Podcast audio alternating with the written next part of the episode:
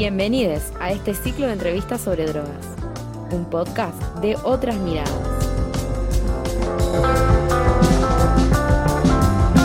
Karina Malpica es politóloga, terapeuta, investigadora y activista psiconauta. En el año 2002 comenzó su investigación personal y profesional con plantas y sustancias psicoactivas, tanto en México como en España. Simultáneamente, en ese año creó Mindsurf, una plataforma cultural y educativa que difunde y genera contenido de interés para la navegación de los diferentes estados de conciencia. Actualmente, el equipo de trabajo está compuesto por psiconautas e investigadores de la conciencia pertenecientes a diferentes colectivos, que brindan información gratuita a través de Internet a quienes deciden explorar estos estados de una manera provechosa.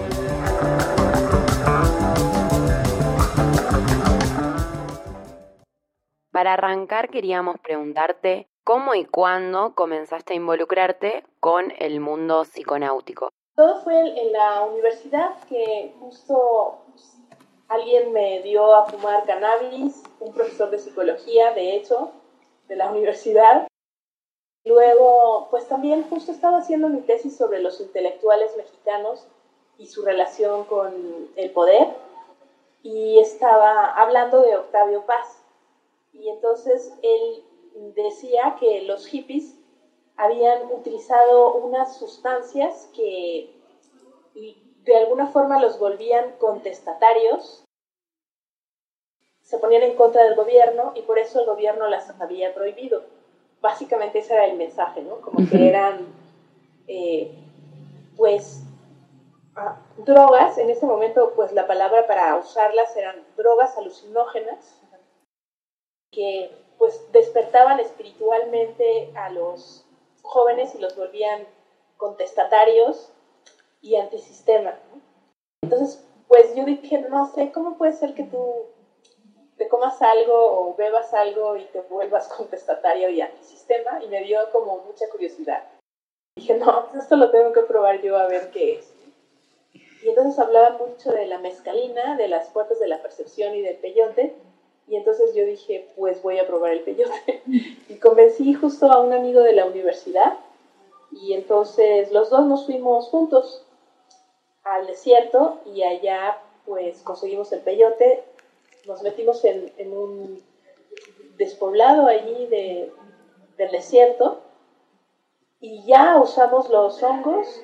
Yo tenía unos anteojos porque no veía y me los quité antes de la experiencia y mi amigo me dijo que si veía las tres cruces del cerro de enfrente y yo no veía nada porque ya no los traía pero como a los 40 minutos que ya me empezó a hacer efecto o sea, de pronto me di cuenta de que las estaba viendo con total claridad, nitidez. Yo dije, no, ¿cómo? Esto es un milagro, porque a mí me han dicho, los, sí, me decían los oftalmólogos, ¿no? Que eso nunca en la vida se me iba a curar y que al revés tenía que utilizar anteojos y probablemente con más graduación cada vez porque todo iba a ser peor. Y ahí estaba yo viendo sin lentes con total nitidez y entonces ahí empecé a cuestionar así como todo lo que me enseñaban en la escuela y la ciencia y, decir que pues no porque no lo puedas demostrar no existe, solo significa que no lo puedes demostrar. Pero sí existe el milagro porque yo lo estoy viviendo aquí ahora y a ver qué va a pasar, ¿no? Entonces ahí pues justo fue como una ruptura muy grande de, de, los paradigmas pues anteriores, ¿no? Y entrar en unos nuevos. Por otro lado, preguntarte en qué contexto y cómo surge una organización tan poderosa como Mindsurf. Uh, pues justamente no, no empezó exactamente ahí, sino que Luego tuve otras experiencias. Después del peyote y el cannabis quise probar todo lo habido y por haber. Pero en esa época en que yo inicié no había información prácticamente, ¿no? Solo en libros. Internet pues estaba empezando y la gente hacía sus propias páginas. Y entonces justo eso es lo que hice yo, ¿no? Como recopilar de un montón de libros y de webs, pero en inglés, información sobre cada una de las drogas que yo quería probar. Entonces mm, investigaba dosis altas, bajas, medias, letales, qué hacer en caso de emergencia, cómo detectar adulteraciones y luego cosas culturales interesantes de cada una de ellas. Y todo eso es como una biblioteca que está puesta ahora todavía en mindsoft.net. Sustancia por sustancia y puedes ver datos de todo lo que he dicho.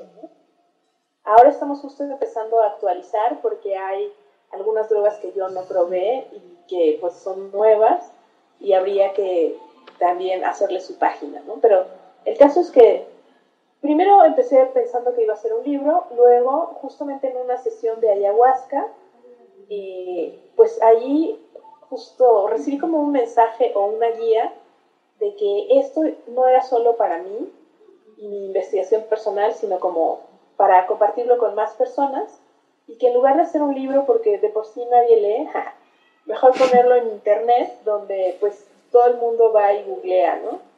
Y entonces ya en lugar de, de hacer un libro hice este sitio que es, te digo, una biblioteca de información sobre psicoactivos, ¿no? Tiene 45 distintos con toda esta información sobre cada uno.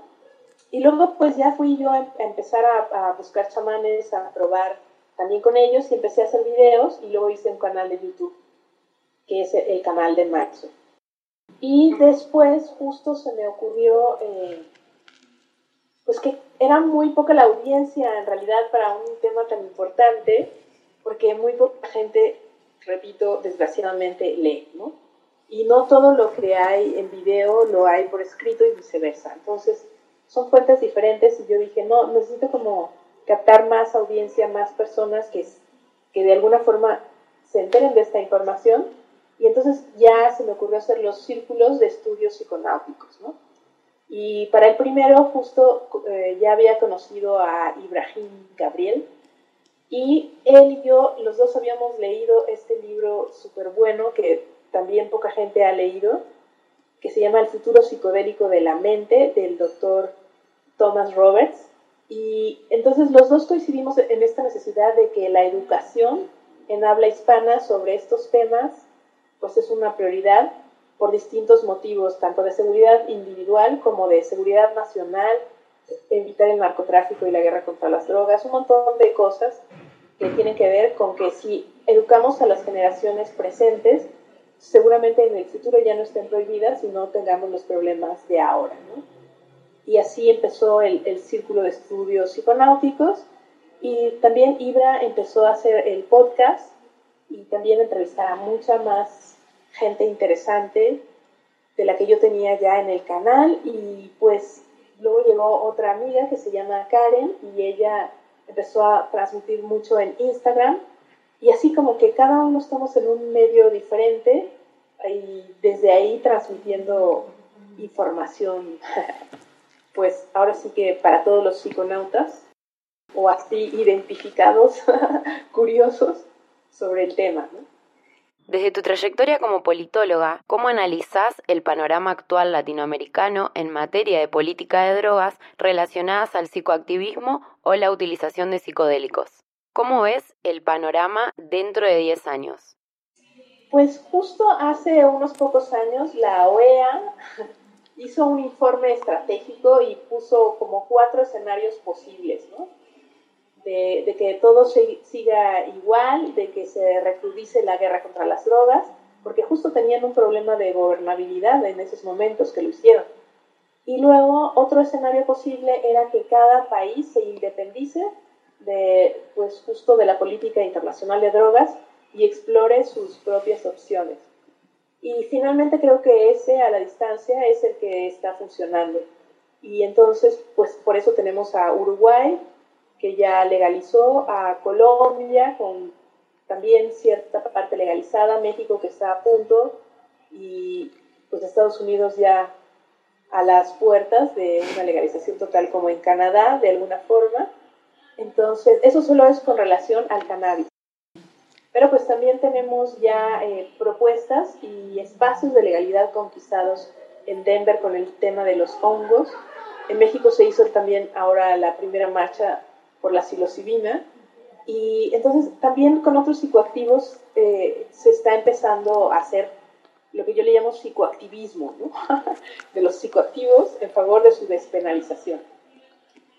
Y pues también en otros países que no son de América tenemos otros ejemplos y, vamos de alguna forma bebiendo de ellos y adaptando lo que podemos en nuestras legislaciones y más que nada en nuestra vida personal, porque una cosa es justo son las políticas públicas de drogas y cómo el Estado cree que tú tienes que hacer las cosas, y otra cosa es la desobediencia civil que practicamos los psiconautas sinceramente y que cada uno se rige como uno quiere. Entonces, en ese aspecto, pues yo lo que recomiendo más para temas de reducción de daños y riesgos es que tú consigas tu sustancia o tu planta o lo que sea dentro de lo posible lo más directo con quien la hizo, ¿no? O la cultivó o la sintetizó. Que no haya justo en medio, ah, pues, lo que se llama la figura del dealer, porque entonces vamos a tener más directo y más artesanal las cosas, pero sin problemas de narcotráfico, ¿no? Entonces, pues esa es una cuestión que yo trato de impulsar, pues a los que oyen, ¿no? porque yo, yo, creo que sí, el ejemplo de uno pues ayuda a los demás, o al menos así me pasó cuando yo empecé a cultivar mi cannabis, por estos temas de no apoyar el narcotráfico. Por una parte, pues digamos ética, pero también por una parte súper práctica de yo quiero cultivar lo que a mí me gusta. Entonces, lo que a mí me va bien, mis cepas, no son las que me van bien a los otros, y entonces yo quiero pues mis propias semillas, mis propios cultivos, mis propios extractos eventualmente. Entonces, nada más que lo empecé a hacer yo, eh, pues justo la gente que viene a mi casa, que ve mis cultivos, también empezó a pensar en que era posible para ellos y empezó a montarse sus propias cosas a su estilo. Yo aquí tengo una terraza y cultivo en el sol fantástico, pero otros no tienen terrazas, pero tienen techos o tienen un cuarto que pueden utilizar para eso y cada uno se va ideando qué puede hacer para tener sus propias cosechas. Y ha sido muy útil ahora en la pandemia, porque si no...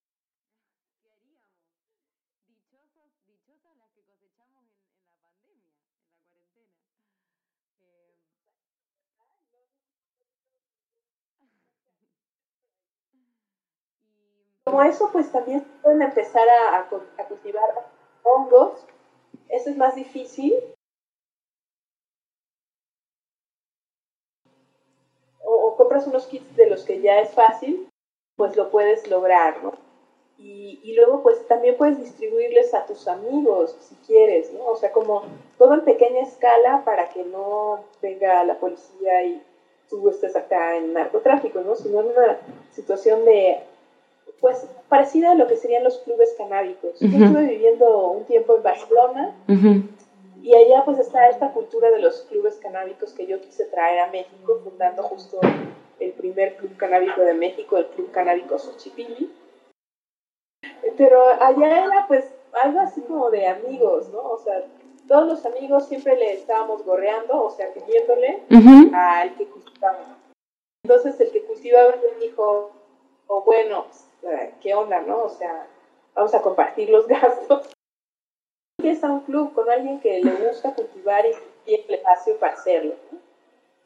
Y entonces, eh, luego pues ya hay los más formales y con mayor cantidad de gente que ya empiezan a extraer y hacer otras cosas. Y así, de esa misma forma, se puede en realidad manejar clandestinamente el cultivo de cualquier cosa que queramos consumir y esté prohibida. ¿Y qué pasó con esa experiencia del primer club que nos comentabas? ¿Continúa existiendo o devino en otro tipo de organización? ¿Seguís siendo parte de, de un club de cultivo actualmente? Pues es que ahora estamos viendo qué va a pasar con la legislación en México. Pues somos un caso muy particular.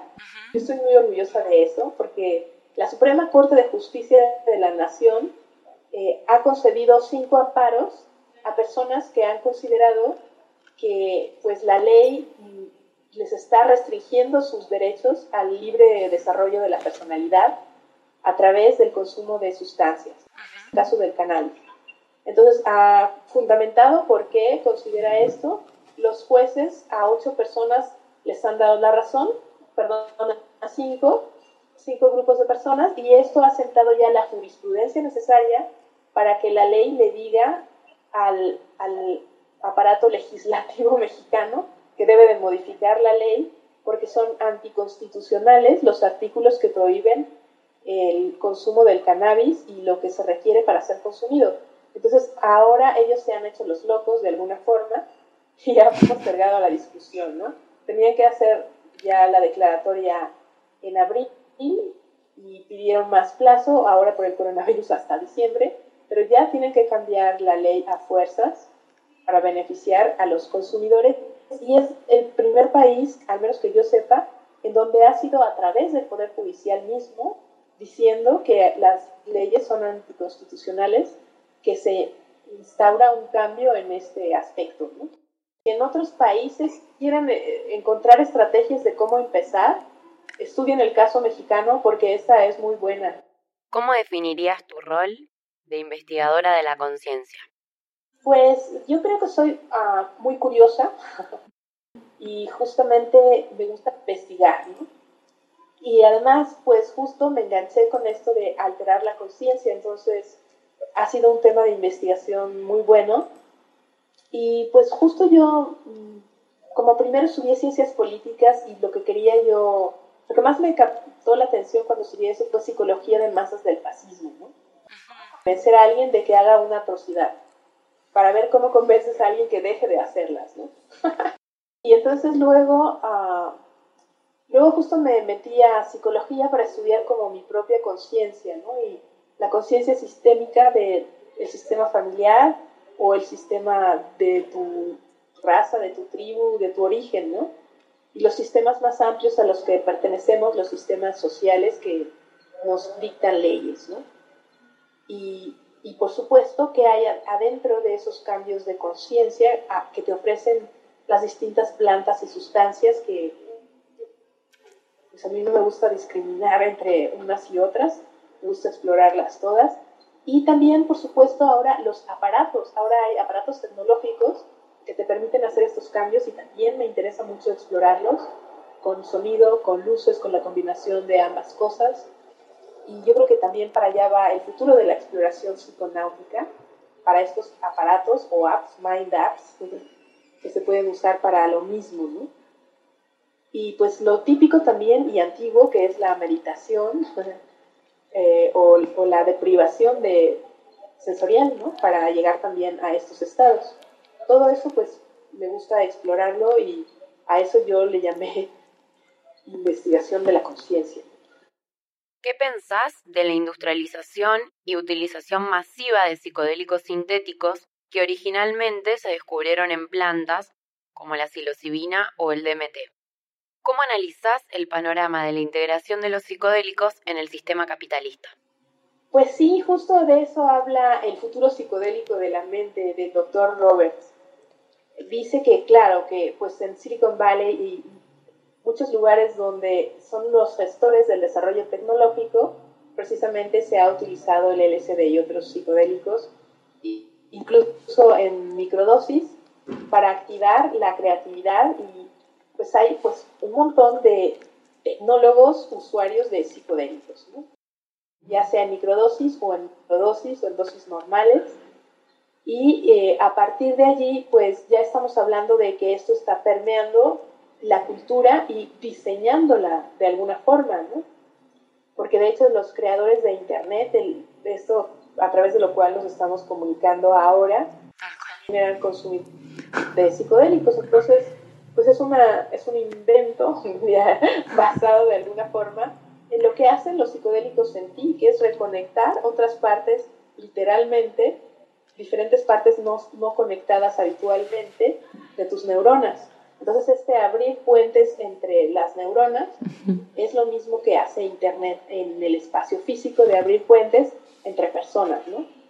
Entonces, eh, eso ya está, ya es una realidad, lo acepten o no las leyes, está ocurriendo y lo que pretendemos que pase es que a través de la educación las futuras generaciones ya no prohíban esto, entiendan que es absurdo y que sepan cómo manejarlo sin tenerle miedo para utilizarlo con provecho, minimizando cualquier riesgo y maximizando las posibilidades de su beneficio.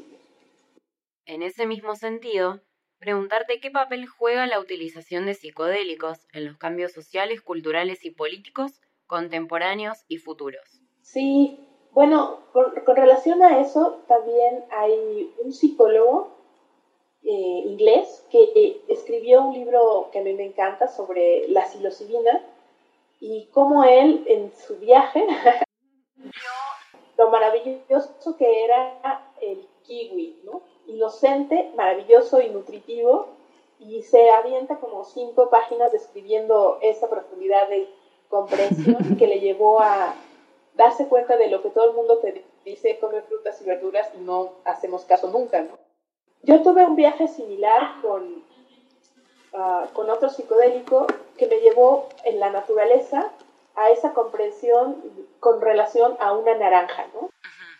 Y como eso, un montón de psiconautas que viajan en la naturaleza cada vez se dan más cuenta de lo que decía y, y todos los hippies de esa época, ¿no? De que teníamos que volver a la naturaleza y que qué estamos haciendo viviendo en ciudades con asfalto y comiendo cadáveres empanizados y todo eso. En, un viaje te da un mega shock porque literalmente estás en otro estado de conciencia donde te das cuenta de lo que estás haciendo y dices, wow, no, tengo que hacer algo diferente, ¿no? Lo malo es que se te baja y vuelves a la normalidad. Ajá, si no haces primero una integración en la que recuerdes lo que viajaste y las comprensiones que tuviste, ¿no?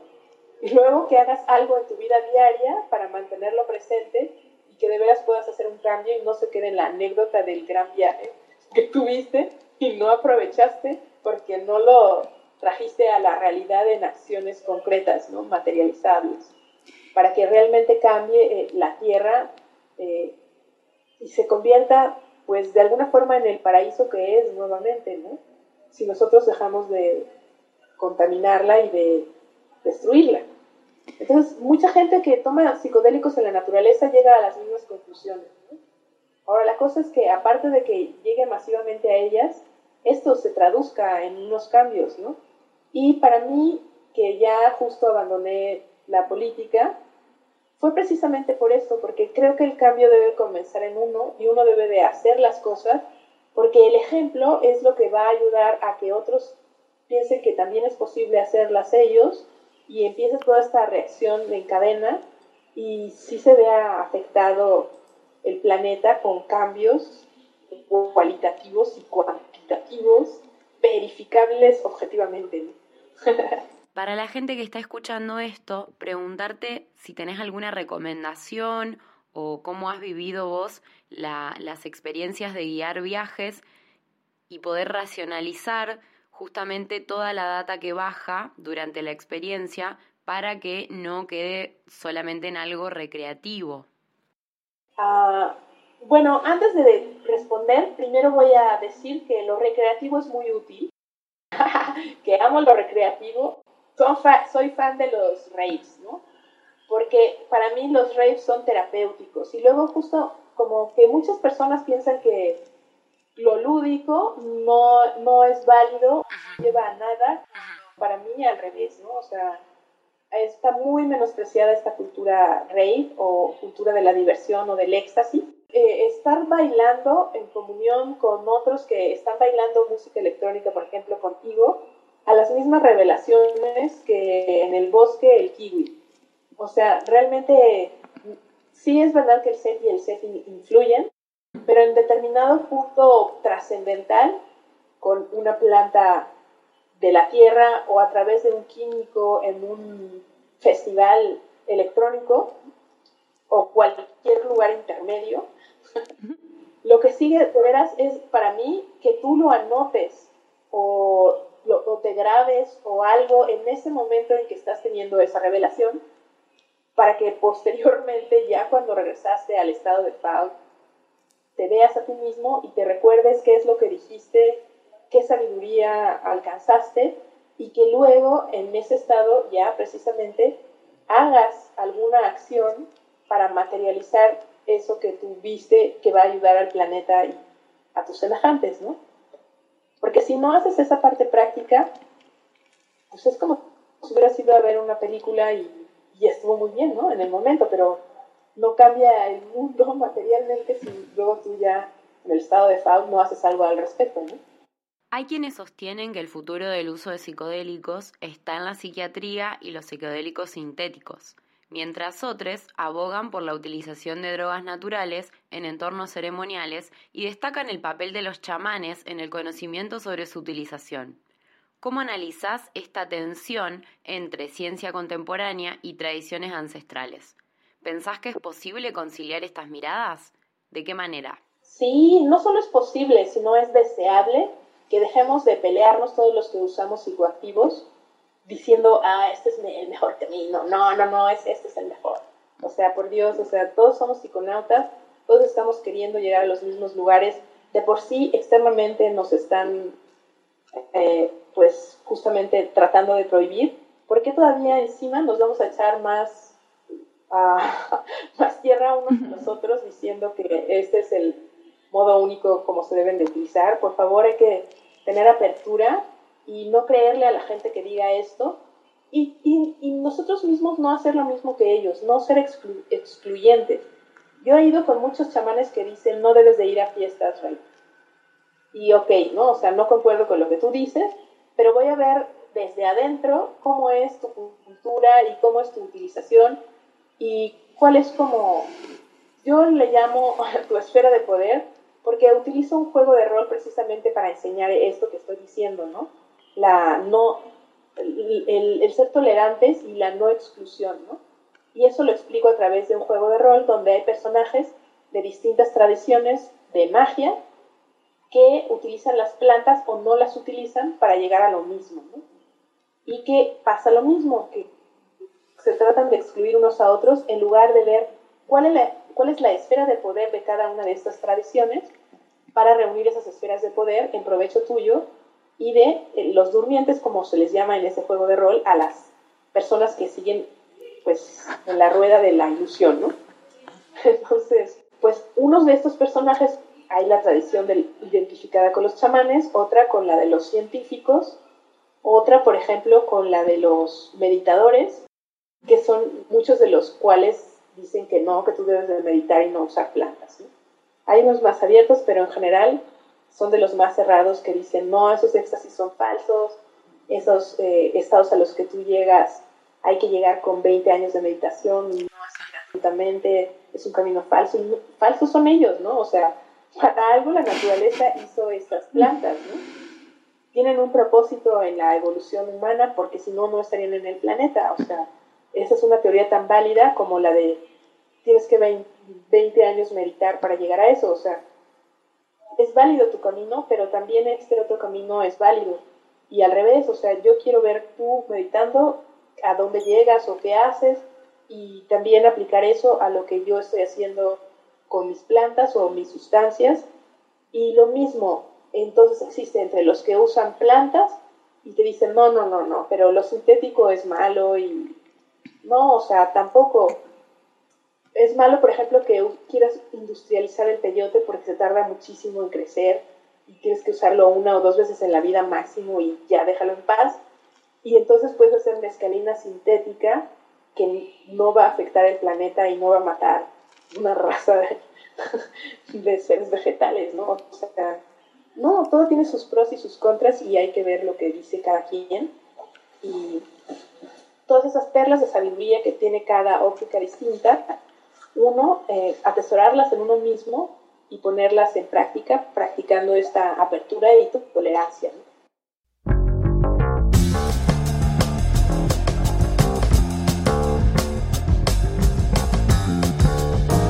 Si te gustó este podcast, compartilo y seguinos en redes sociales. Busca Otras Miradas en Facebook y otras.miradas.drogas en Instagram. Podcast de otras miradas.